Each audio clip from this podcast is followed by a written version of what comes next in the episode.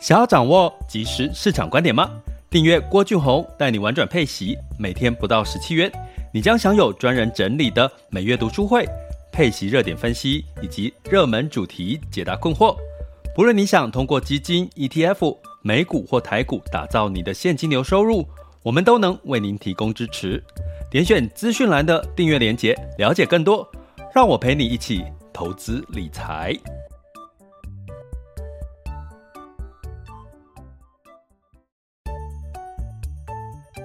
想要掌握即时市场观点吗？订阅郭俊宏带你玩转配息，每天不到十七元，你将享有专人整理的每月读书会、配息热点分析以及热门主题解答困惑。不论你想通过基金、ETF、美股或台股打造你的现金流收入，我们都能为您提供支持。点选资讯栏的订阅链接，了解更多。让我陪你一起投资理财。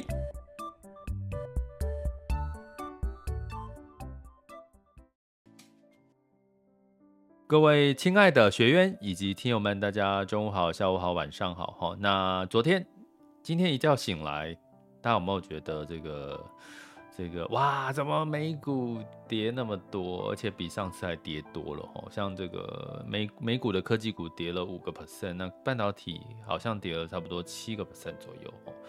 那会担心吗？呃，六个 percent，更正一下，费城半导体跌了六个 percent，六点一八，然后纳纳斯达克跌了五点一六，哈，那会担心吗？该担心什么呢？看到了什么？我先跟各位讲一个看法，就是说，其实你会发现很明显嘛，现在其实不是基本面不好，不是经济不好，而是经济太好。然后美国的消费者物价指数 CPI 就是消费者物价指数，八月份的降不下来，预期是八点一，然后呃公布的数据是八点三，其实是高一点点，然后那当然是现在市场标准很高嘛，你一定要降更低，其实大家才会觉得这个升息会比较趋缓哦，所以。带来了是很明显的，可能十月份又要加码升息了。目前已经看到这个讯号，我们已经在我们的这个学员的学习群有提到了哈，十月份看起来有机会加码升息的这个几率，因为九月升三嘛，我们已经讲过是基本基本的概率了，没有太大的问题，市场已经反映了。其实关键是现在看起来十月份加码升息的几率升到了四十个 percent 以上。那在过去的历史经验，其实四十个 percent 以上已经算是几乎是有机会发生的哈，所以这也带来了这个美股的一个修正。可是我要讲的是说，基本面没有不好，而是很明显的啊，今昨天美股的跌幅就再次的验证，其实是因为升息带来的科技股跟半导体类股跟资金的流出股市的一个跌幅。跟恐慌的一个跌幅，也就是说，它并不是哎呦什么发生的疫情啊、SARS 啦、战争都不是哦，都是因为升息哦。所以你只要先懂这件这件事情哦，基本面没有不好哦，那就是要等要就要反弹，就要等它反弹。所以我们通常说急涨之后，通常有机会带来了隔天的这个反弹哦。所以我们其实要看一下今天晚上，如果今天晚上美股有反弹。那我觉得就可以稍，大家就可以稍稍的安心一点哈，只是一个过程哈，因为美国我们已经讲过，美联储主席就是说我今天一定要看到那个不管景气好坏哈，我一定要看到通膨要降下来哦。那市场也预期在年底可能会降到了通膨会降到六，今年在这个升息的过程中之中有机会降掉降到六。所以我要跟各位讲，大家逆向思考哦。如果今天科技股、半导体类股是因为升息、鹰派升息、加码升息带来的修正幅度比较大，那这件事情过了之后，是不是就是它的反弹？反弹的幅度就会比较大哦。所以，我们还是要用这个逻角度去思考哦，不要被这个跟着市场的情绪做恐慌。那我再讲一下哈，为什么不要跟着市场或者是媒体的讯息摇摆哈？我今天看到了一则新闻哈，就是媒体哈，我也贴到我们的这个学员学员群里面。它标题是写 iPhone 十四预购国内外爆捷哈，那热度渴望比去年升温，哎、有当然有可能，因为就去年是疫情嘛，iPhone 十三哈。那我有讲过，其实这一次你会看到一个现象，iPhone 十四买的人有，可是 iPhone 十三买的人更多，问 iPhone 十三的人更多，为什么？因为 iPhone 十四只插在它的这个镜头，你会看到你拿 iPhone 十三跟十四仅差那个那个那个那个一个是叫做刘海啊，一个就像是药丸一样的那个差别，其他的跟颜色，其他的。功能规格哦，其实 iPhone 十四还更重哎，比 iPhone 十三更重哦。然后差别就是镜头更厚哦。那如果你这些都不是你要的，其实你其实拿 iPhone 十三 CP 值更高。所以你会看到很好玩的是，现在你在苹果的官网已经看不到 iPhone 十三 Pro Max Pro 系列，只剩下那种之前卖的不好的 iPhone 十三 Mini，还有 iPhone 十三卖的比较不好。所以想当然尔，今年也是 iPhone 十四。以下现在看起来卖的没比较冷清吼，那实际上跟媒体讲说预购告捷，我跟各位讲，我昨天去做了一件事，我昨天去了一个门市吼，电信门市，我不我不讲是哪一家了哈，以免有广告嫌疑，我就去了那个门市。为什么？我其实是要呃换，我想要换一个，因为我要比较好的五 G 讯号吼，所以我去。我去想要去换另外一家，它五 G 讯号是比较好。然后呢，我就问了哦，我就因为其实我没有要换手机嘛，我跟各位讲过，我现在 iPhone 十二，我觉得可以撑到明年。然后我就刻意问他说，诶，如果我现在要绑手机啊，要绑到那个 iPhone 十四 Pro Max 哦，二二五六 G 紫色，紫色是新色嘛，应该是最多人用的。然后我就去问这个店员哦，他还不是店长哦，他应该是一般的店员。我想说店长会比较有利。然后他跟我说：“哎，我帮你查一下。”他查查查查查，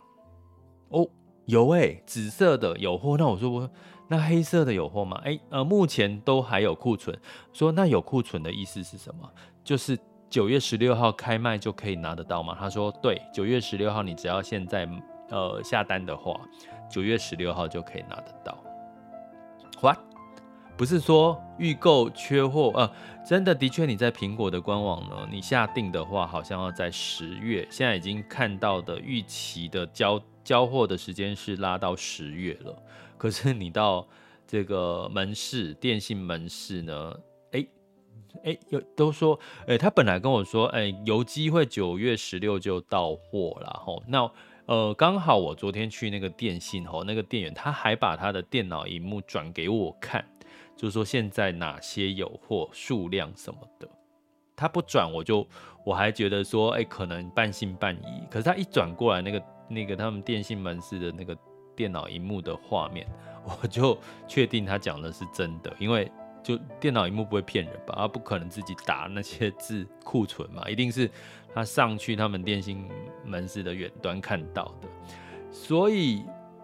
我我我我们过去我之前在科技业哦。基本上会有一个状况，就是说，也可能对于苹果来讲，它一定是塞货给电信，因为电信业者会吃货嘛。那如果你透过苹果的官网去买的话，它其实是呃，它没有办法预期多少人会买。可是呢，它如果一旦好，比如说我跟三大电信公司说，哎，你这一次要吃多少货？哎，我可能给你多少的那个所谓的 rebate 啦，哈，就是这种。这种一些折扣条件什么的，我像每每一家不同，每一家的订货量会不同，所以它定下来对苹果来讲，它就已经塞了库存给这些电信公司了哈，所以它就完全。知道自己卖出去多少了哦，这这个是最快的，跟你在官网上人家一支一支订哦，那个其实是你没有办法预期的哈，所以基本上你从过去在台湾的科技业的这个通路的模式应该没有太大的改变哦，就是说你一定先优先铺货塞货到电信公司哈，因为它会吃货，吃的量是最大的，然后接下来才会是呃官网的直销哈，direct sale 哈，就直接。卖的，因为那个是你没办法预估的。可是，所以很明显的，你如果说，哎，他货都已经塞到了，现在的现货都塞到电信公司。当然，你在官网买的时间，我刚刚有讲哦，你在官网买的时间，现在都是大概是十月之后才可以拿到货，合理，合理。所以合理的很，媒体就会。跟你说，哎、可能现现在其实苹果都已经哦卖得很好，预购卖得很好，可是货其实可能都塞到电信公司了。因为不信，大家可以试试看哦，大家可以走一趟 电信门市，应该都会告诉你 iPhone 十四的 Pro，我讲是 Pro Max，因为应该比较热卖的是这个机机型哦。应该九月十六号你都有机会拿到，甚至是深紫色的新的颜色，因为深紫色的颜色大概是占了五十三 percent 的一个询问度哦，定预定度哦。所以我要讲的是说啊，真的现在媒体哈，真的它一定是要用一个耸动的一个明确，比如 iPhone 十四预购国内外爆捷哦，那我真的觉得有时候大家。所以现在对媒体资讯稍微打个折一点点哦，不要那么的被这种过度、过度乐观或者是过度悲观的恐慌性的数据来影响到你自己的判断哦。我觉得这个其实是后是未来的投资人越来越重要的功课了哈。所以，所以呢也不意外啦哈，也不意外哈。所以这个，所以从这边我要跟各位讲的是说。嗯，基本面似乎是仍然维持好的，所以 CPI 数据表现的不错。可是呢，其实真正的、慢慢的，你看到很多的企业都开始，不管是金融业开始在裁员哦，华尔街开始在裁员哦，德国的已经连续三个月的这个经济数据下滑喽，然后呃。当然，接下来又有呃，中国又有疫情的干扰，对不对？还有很多，就是说，其实这这些的干扰因素持续都存在，可是也代表说，其实景气的确是在往下走，这是我们要定调的齁。那所以呢，我们今天要来，其实是要来稍微安慰一下大家了齁，就是说，CPI 虽然超预期，股市大跌，是因为失望性的卖压，因为就连我在昨天都觉得应该。物价八月份的嘛，对比去年八月应该要降下来了，再加上升息已经升成这样，油价都已经跌了，你 CPI 应该要往下走，哎、代表这个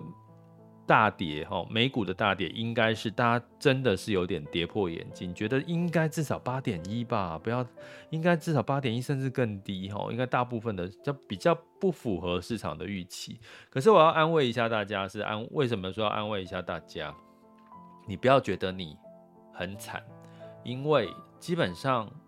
我跟刚刚好看到一个一个新闻数据，我觉得可以拿来安慰一下大家，抚恤一下大家的心情哦。对短期的状况，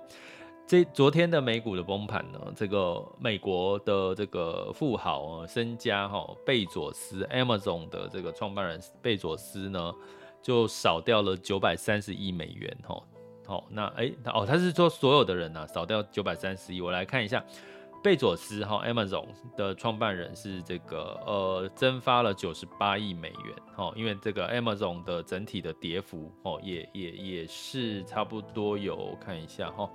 ，Amazon 跌幅是七个 percent 哦，哦，昨天好亚马逊的跌幅是七个 percent 哦，那还有像特斯拉的马斯克也少了八十四亿美元哦，Meta 的主播克哈，这个他们哦也都是跌了四十亿美元哈。那股神巴菲特跟比尔盖茨跌了三十四亿美元跟二十八亿美元，昨天一天哦，所以基本上都跌了，好不好？我只是要告诉各位，其实不不，你不是你不是你不要在这个时候千万不要告诉自己说，你看吧，我就是没有投资的运哦，然后你看我买股票买了，结果就跌了。我跟你讲，还在场的还在场上的这些。富豪，尤其是像股神巴菲特，他们昨天一整天也损失了三十几亿以上。亚马逊最多损失了九十八亿。好，那所以呢，基本上都一样。哈，这是全全球的一个状况。不管你是神股神，还是你是呃富豪，或者是一般老百姓，其实都是一样的。哈，那但是呢，这就是一个过度的状况。哈，但是我要今。接下来要跟各位讲一件事情，通常在股市大跌的时候，我会去看一下债市的状况。哈，那基本上过去这两年呢，股市大跌，其实债市的跌幅我也不满意。好，通常我们讲说债市相对会比较抗跌。哈，前两年呢，债市的这个一旦发生这个股市的这个跌幅比较深的时候，我就去看一下债市，诶，债市的跌幅也不少哈，所以我就觉得，哎呀，怎么这两年的债市都没有相对抗跌的情况哈？不过呢，呃，你从这个今天、昨天我有特地直播的时候，Podcast 的时候讲了这个股债。哎，似乎呢，已经这个因为升息到顶的一些状况哈，一些反弹哈。那债市呢，它的非非投资等级的公司债呢，基本上违约率呃来到了历史新低的这个零不到一个 percent 的违约率，平均水准呃过去的历史哈，平均合理。三到五 percent 的违约率都是正常的哈，那再加上它的殖利率相对来讲已经出现了八到九 percent 的一个比较相对吸引人的一个空间了哈，所以呢，似乎哈这个债券呢似乎是呃可以会受到资金的关注哈，所以我就特别看一下昨天的股市大跌了，科技股哦，就算费那个道琼也下跌了。呃，差不多三到四个 percent 哦，道琼跟 S M P 五百哦下跌了四点三二 percent。债市的部分呢，非投资等级债，哦，基本上呢跌了哦，全全球的高收债，好，我们讲全球来看是零点七六 percent，好，零点七六 percent。然后美国的公司债是跌了零点四八 percent，哈。那新兴市场债、新兴市场政府债是跌了零点八七个 percent，全球的呃政府债是跌了零点二五 percent 哈，哎，真的相对抗跌了，真的相对抗跌了哈。那为什么抗跌呢？我们在最近在在谈论一个方向，就是说哪一天呐、啊？好，这个逻辑大家可以记一下，哪一天呐、利空消息出来的时候，股市不再下跌，或者是债市该利空出现却不再大跌的时候，不再跌下大幅度下跌的时候，其实就是利空钝化的这个现象就出现了。股市也是一样，也就是说，当今天在在出现更多的利多利空的相消息的时候，哎，科技股不再跌了。好，比如说，哎，你十月份说升息三码，哎。当这个十月份假设又加码升息，这个这个声音出来了，或者是这个实际就真的加码升息，哎，科技股不再大跌了，不再修正了，哎，那可能已经代表是什么？利空出尽哈，代表比如说我们过去常讲，基本面如果下跌的时候，当跌到一个状况的时候，哎，它利空出在出现更多的利更多的利空的时候，哎，它也不再下跌，那可能就是利空出尽。钝化筑底可能有反弹的机会，好，这是我们一般的投资人在过去历史经验的其中一个判断的依据，好，那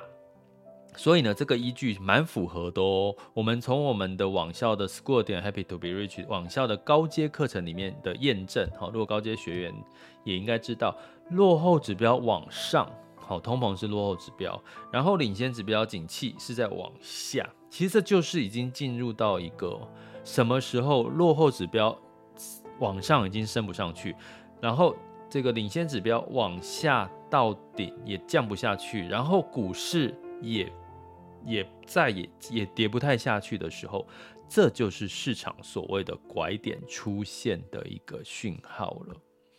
所以大家大家如果想要了解哈，因为我觉得最近一直要观察这些拐点的讯号，是因为。欸、这就不就是我们要掌握的点吗？因为，因为跌这今年以来，二零二二年几乎都是跌多于涨哈。来，当当它反弹的时候，我相信反弹的力道也不会太小哈。所以基本上，哎、我们一般投资人能够掌握这个比较明显的趋势的一个反弹的话，那当然这我我们是我们可以做的功课跟我们可以掌握的嘛哈。所以也欢迎大家加入我们的这个这个呃网校的。高阶课程的学习的行列，好不好？哈，School 点 Happy to be rich dot com。那再讲回来，哈，美国的八月份 CPI 超预期，股市失望的下跌，其实所有的人都失血，哈。可是债市已经出现到遇空，是不是空？因为升息，加码升息对债市也是空哦，包含对所谓的新市场债也是空哦。为什么？因为加码升息，美元会升值，美元升值，非元非美元的货币会。会比较偏弱，这对新市场是偏空的哦。诶，现在慢慢的似乎已经嗅到了遇空，可是不太空，也就是相对抗跌的这个状况似乎有出现的哈。所以呢，我觉得大家可以开始在就呼应到我们之前讲的，在。第四季开始，可能股债你可以同时布局哈。我讲的是所谓的核心的配息的资产的部分哈，用一个股债同时布局，我相信会让你比较不用太担心，又可以抢到有机会反弹的的股市反弹的机会，那又有机会呢，就是债市也会反弹嘛哈。债市反弹的机会，然后你在遇到接下来的波动加大，你可以透过债券吸收掉这个波动上面的风险哈。那呃提醒一下我们的订阅学员哈，就是你记得回看一下九月份 EP 零一哈，里面提到有关的相关的配息标的的一些呃呃分的的个呃整理看法了哈。那那那可以适度的去做。去调整一下哈，如果你的这个呃目前有越来越多呃台湾台湾的投资人真的很幸福，有越来越多样的投资配息型的标的。哦，不管是 ETF 也有很多嘛，一直在出新的配息的 ETF。那配息基金也很多，那也出现了一些配息基基金，除了有股跟债之外呢，它可能股票的部分的配置也是除了大型的科技股哦龙头股之外，它也有一有另外一类的会去配所谓的防御类型公用事业的哈。诶，那让我们可以做出更多多元型的七趴以上的这个配息的一个配置哈，所以。我我觉得是对台湾的投资人是一个一个福气了哈，所以呢，债市呃，它升息对在股债股科技股是利空，半导体是利空，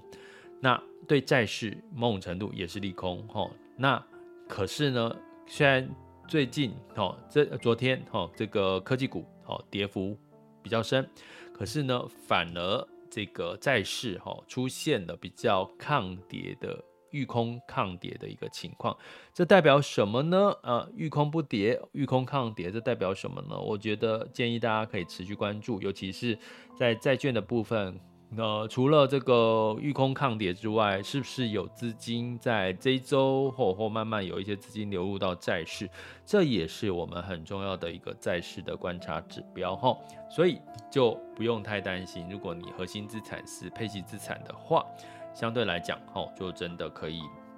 他已经在帮你月月停利了嘛，对不对？哦，配息就停利，至少你配出去的那部分就不会昨天就会被跌到了，不是吗？好，所以我觉得，呃，以息养股，哈，用配息来这个创造你额外的这个呃波段性的这个反弹机会，我觉得是今年我觉得二零二二年一个很棒的一个投资操作模式，哈，那提供给各位参考喽。这里是郭俊宏，带你玩转配息，给你及时操作观点。关注并订阅我，陪你一起投资理财。好的，那我们也特别提醒一下，我们下周三是直播读书会，要来看一下，在苹果卖了一个月之后，哦，我们预稍微预期一下哈，在瓶盖股可能过去历史经验它的表现，它的。这个方向会是如何？我们透过这些周刊杂志的这个看法报道哦，追踪哦，我们来一起来这个深入的来研究一下。所以欢迎这个呃这个还没有订阅的朋友加入我们的订阅行列，点选 Mister Bus 的赞助方案，或者是这个各个平台订阅连接。那如果是订阅学员，就记得明二十一号周三下周三的晚上八点直播时间，大家可以一起来分享、交流、讨论，一起来读读书。OK，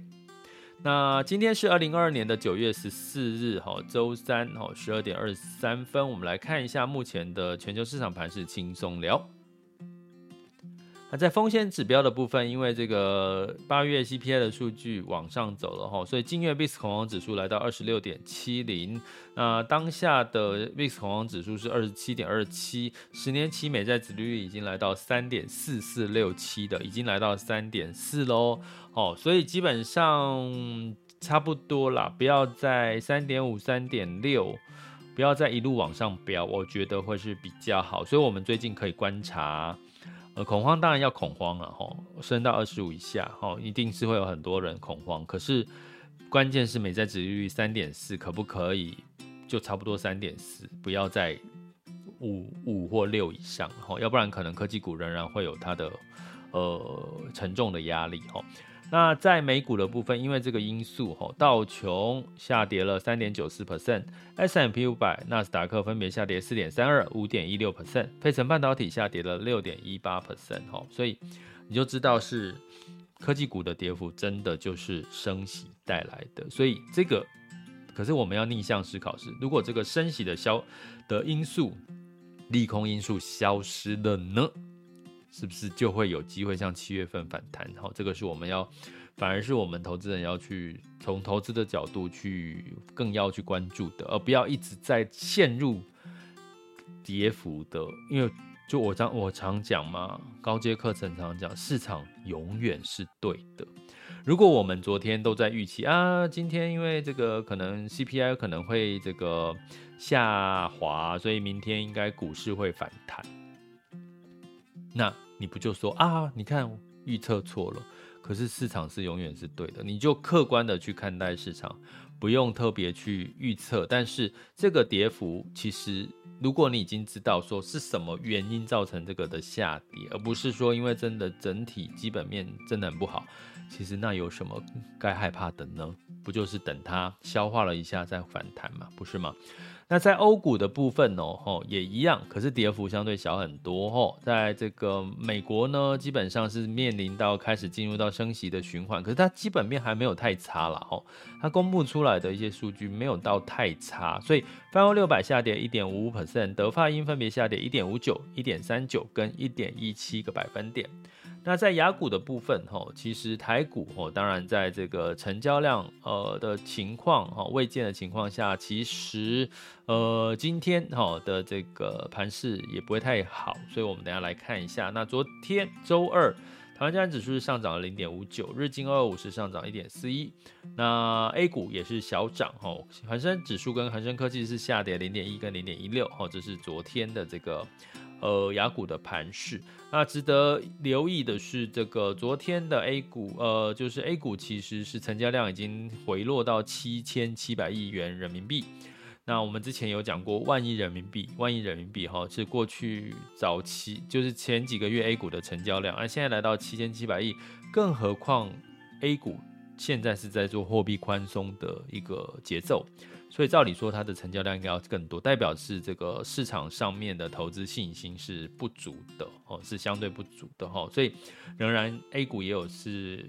它的一些呃，要有一些更好的一些讯号来提，来让市场哈，让激励市场。那我们来看一下，现在是十二点二十七分。